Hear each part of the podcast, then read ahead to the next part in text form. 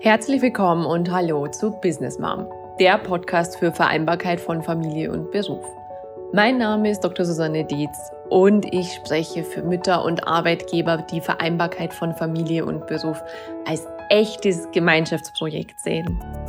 Ich habe die drei häufigsten Gründe identifiziert, warum der Wiedereinstieg nach der Elternzeit bei Müttern nicht gelingt. Und heute möchte ich über den ersten Grund sprechen.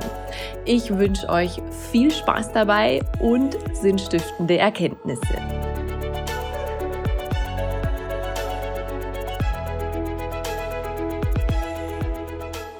In meiner Berufspraxis geht es ja zum einen darum, dass ich Mütter im Coaching begleite, gut durch die Elternzeit zu bekommen, vor allem den inneren Prozess, also was Persönlichkeits- und Identitätsentwicklung angeht, gut steuern zu können, zu verstehen, was passiert da eigentlich, was muss ich ändern, was muss ich einstellen, damit glückliches Muttersein gelingt, aber auch damit erfolgreicher Wiedereinstieg gelingt. Und zum anderen berate ich Unternehmen und Arbeitgeber dabei, was sie konkret tun können und müssen, damit sie ihre Potenzialträgerinnen, ihre Mütter auch halten können. Also, dass sie gemeinschaftlich den Weg gehen können durch diese Elternzeit und dann eben erfolgreich eine Reintegration oder ein Onboarding hinbekommen, dass Frauen, die gut ausgebildet sind, die hochmotiviert sind, die auch die nächsten 20, 30 Jahre fürs Unternehmen tätig sein können, wenn man sie denn fördert, dass die wieder gut zurückkommen. Und ich habe mir in den letzten Wochen Gedanken darüber gemacht, was aus meiner Praxis kann ich sagen, was sind denn die drei häufigsten Gründe, warum der Wiedereinstieg nicht gelingt. Und habe mir meine Coachings vor Augen geführt, habe mir Gespräche mit anderen Müttern vor Augen geführt, aber habe mir auch das vor Augen geführt, was Kunden, also Personaler, Arbeitgeber, Chefs mir auch rückspiegeln, wo denn die größten Probleme liegen, wenn es beim Wiedereinstieg holpert, beziehungsweise wenn Frauen überhaupt nicht zurückkommen. Und der erste Grund, um den geht es mir heute, da geht es um die Mütter selber. Denn ich bin ein großer Verfechter davon, auch in meiner Arbeit, sei es jetzt in der Beratung von Müttern, aber auch in der Beratung von Arbeitgebern, dass man erstmal bei sich selber anfängt. Denn wenn ich etwas ändern möchte, dann kann ich es in erster Linie nur an mir selber ändern. Und das kennen wir auch aus dem Privatleben. Wir können nicht unseren Ehemann ändern, wir können nicht unsere Kinder ändern, wir können nicht unsere Eltern ändern, wir können es nicht ändern, dass jetzt draußen Stau ist. Das Einzige, was wir ändern können, das sind wir selbst. Und in der Regel ist es eine Einstellung zu uns selbst. Und wenn wir uns die Mütter ansehen, beziehungsweise Frauen generell, dann ist eine Sache beobachtbar, dass Frauen in der Regel sehr, sehr, sehr hohe Ansprüche an sich selber stellen. Die wiederum schon, also der Samen ist wiederum schon in der Kindheit gesetzt worden. Das heißt, die Erwartungen an Mädchen auch heute noch sind in der Regel das Mädchen lieb, brav, angepasst, fleißig, auch ruhig sind. Ein lautes, stürmisches Mädchen wird eher als negativ empfunden und so ähm, Kinder, die ja immer ihren Eltern auch irgendwo gefallen wollen, beziehungsweise auch ihren Lehrern gefallen wollen, zum Kinder, Schrägstrich Mädchen schon früh gelernt, wie sie denn sein sollten und wie sie sein sollten, dass sie eben auch den Erwartungen der Erwachsenen entsprechen. Und so haben sehr, sehr viele Frauen schon früh gelernt, dass sie durch Disziplin und durch auch ruhig sein und auch durch ruhig sein einen absoluten Erfolgsfaktor haben, wenn sie weiterkommen wollen. Also das heißt, bis zum Abitur und auch im Studium funktioniert das noch ganz gut, diszipliniert und ruhig sein. Wenn man ins Arbeitsleben eintritt, dann ist das Ruhigsein oftmals nicht mehr so gewünscht und das erlebe ich gerade in der Arbeit mit meinen Studierenden, dass der, der große Change dann kommt. Also ich muss mich als Frau auch mal präsentieren können. Ich muss als Frau auch mal laut werden können ich muss als Frau auch selbst für meine Rechte einstehen und ich muss es auch ansprechen, wenn etwas nicht funktioniert, wenn ich benachteiligt werde, wenn mir etwas stinkt, wenn ich Aufgaben bekomme, die nicht zu meiner Aufgabenbeschreibung passen. Und da erlebe ich Frauen, vor allem dann Mütter, in einer sehr, sehr leisen Position. Das heißt, gerade nach der Elternzeit sind Mütter eher in der Haltung, ja, ich bin ganz froh, dass ich jetzt auch wieder zurück sein kann, also eher in so einer Dankbarkeit und weniger in dieser Forderungshaltung. Und das heißt nicht, dass Mütter ähm, nur fordern sollen, sondern es heißt in erster Linie sich bewusst zu machen, dass es uralte Muster gibt, die wir schon früh in der Kindheit gelernt haben und die vermutlich schon unsere Großmutter gelernt hat, dass diese Muster wieder anspringen und dass die uns dann auch hinderlich sind, wenn es darum geht, wir stellen zu hohe Ansprüche. Was uns zum nächsten Punkt bringt, ist eben, das wird momentan auch in der jetzigen Situation heiß diskutiert, die alten Rollenbilder, die wir da haben. Und ich behaupte, Frauen müssen viel mehr Rollen perfekt äh, inszenieren können.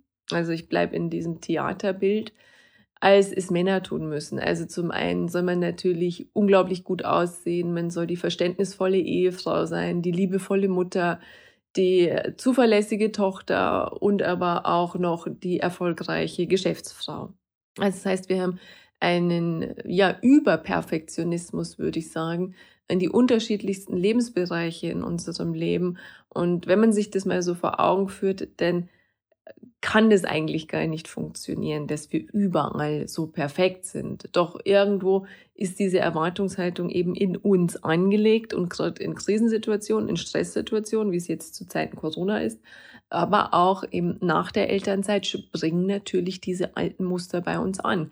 Denn immer, wenn wir unter Stress stehen, geht unser Bewusstsein auf Autopilot, also es heißt, es schaltet aufs Unterbewusstsein um und alte Muster übernehmen die Führung. Und das kann eins dieser Muster sein, dass wir in diese alten Rollenbilder reinfallen. Und eben gleichzeitig dann jenes, dass wir Frauen dann oft auch diese Rolle der Kümmerin, der es allen recht machen wollens, der ähm, Kinderbetreuerin, der guten Ehefrau, der guten Hausfrau und so weiter übernehmen und dann nicht mehr die Klarheit haben, wer wollen wir wirklich sein. Also Punkt eins ist eben die erhöhten Ansprüche, die wir an uns selbst haben. Und es ist auch so, es gibt ja zahlreiche Statistiken dazu, dass Mädchen, die besseren Schulabschlüsse haben, dass Mädchen auch die besseren Ausbildungsabschlüsse haben, die besseren Studienabschlüsse, dass Mädchen schneller von zu Hause ausziehen als Jungs, dass Mädchen schneller ins Berufsleben kommen, dass Mädchen auch sehr, sehr gute Jobs bekommen oder junge Frauen sehr, sehr gute Jobs bekommen. Und dann Anfang der 30er, also wenn, wenn eine Frau die 30 überschritten, dann, dann gibt es auf einmal einen Knick. Das heißt, dann überholen uns die Männer plötzlich. Und das ist dem geschuldet, dass die meisten Frauen eben dann in diese Mutterrolle hineinwachsen müssen und äh, dementsprechend auch zu wenig Unterstützung von außen da ist, dass man auch diese Berufsrolle leben kann. Aber das ist ein Riesenthema, also das wird an der einen oder anderen Stelle in diesem Podcast immer wieder auftauchen. Nur eben so viel dazu. Also die erhöhten Ansprüche, die Frauen an sich selber haben, aber diese erhöhten Ansprüche eben, dass wir schnell wieder zurück in die Elternzeit müssen, dass wir möglichst 100% wieder performen müssen, dass diese Eingewöhnungszeit der Kinder passgenau passieren muss. Das ist eine Vorstellung, die in der Regel nicht funktioniert und danach frustriert. Viele Frauen sagen mir auch, sie haben es total unterschätzt, wie lange es eigentlich gedauert hat, dass sie einen Kita-Platz gefunden haben. Also haben da auch keine Unterstützung gefunden. Und das nächste ist eben, was ich jetzt schon angedeutet habe, die Eingewöhnungszeit. Da sind Kinder extremst unterschiedlich, das muss ich niemandem erzählen. Das heißt, manche Kinder sind bereits nach zwei Stunden eingewöhnt und die kann man dort abgeben, die sind total vergnügt. Und es gibt andere Kinder, die brauchen acht Wochen oder sogar länger. Und wenn ich halt mit so einer festen Zahl in die Planung gehe und sichere meinem Chef zu, pass mal auf, nach spätestens drei Wochen ist das Kind eingewöhnt und dann bin ich wieder hier und ich habe eben ein acht Wochen Eingewöhnungskind, dann gerate ich selbstverständlich unter Druck, was wiederum das Kind merkt, was ich an mir selber merke und was aber auch dann ähm, den Chef so nicht kommuniziert wird. Also auch das ist ein Punkt, da komme ich in der nächsten Folge drauf dass wir dann einfach nicht offen sind mit unserem Problem. Und hinzu zu diesen extrem überhöhten Ansprüchen kommt die Medienwelt. Die Medien, die uns irgendwo suggerieren, dass Muttersein im Vorbeigehen passiert, dass wir nach sechs Wochen wie Heidi Klum für Victoria's Secret wieder über den Laufsteg schweben können, dass wir ähm, ja, dass wir das alles mit Leichtigkeit schaffen können, dass wir aber nicht drüber sprechen, dass ähm, Personen des öffentlichen Lebens unglaublich viel Support haben durch Nannies, durch Babysitter, ähm, teilweise auch durch Schönheitsoperationen, also auch diese Illusion, den perfekten Körper danach wieder zu haben, dass wir der hinterherhängen. Und all das speist natürlich nochmal unsere überhöhten Ansprüche, dass wir es ja schaffen müssen. Und anstatt die Luftschlösser, die wir uns selbst gebaut haben, die Illusionen, denen wir aufgesessen sind, anstatt die denn während der Elternzeit einzureißen, ehrlich zu sein und laut zu sagen, hey, ich hätte mir das anders vorgestellt und hey, es ist echt ein Knochenjob und keine Ahnung, ob ich das so packen werde, dass ich innerhalb von sechs Monaten schon wieder Teilzeit in meinem Job zurück bin. Stattdessen, und da sind wir Mütter selbst in der Verantwortung, stattdessen halten wir Mütter diese Illusionen hoch, leiden heimlich still und leise in unserem Kämmerlein an den Illusionen, die selbst das Leid verursacht haben.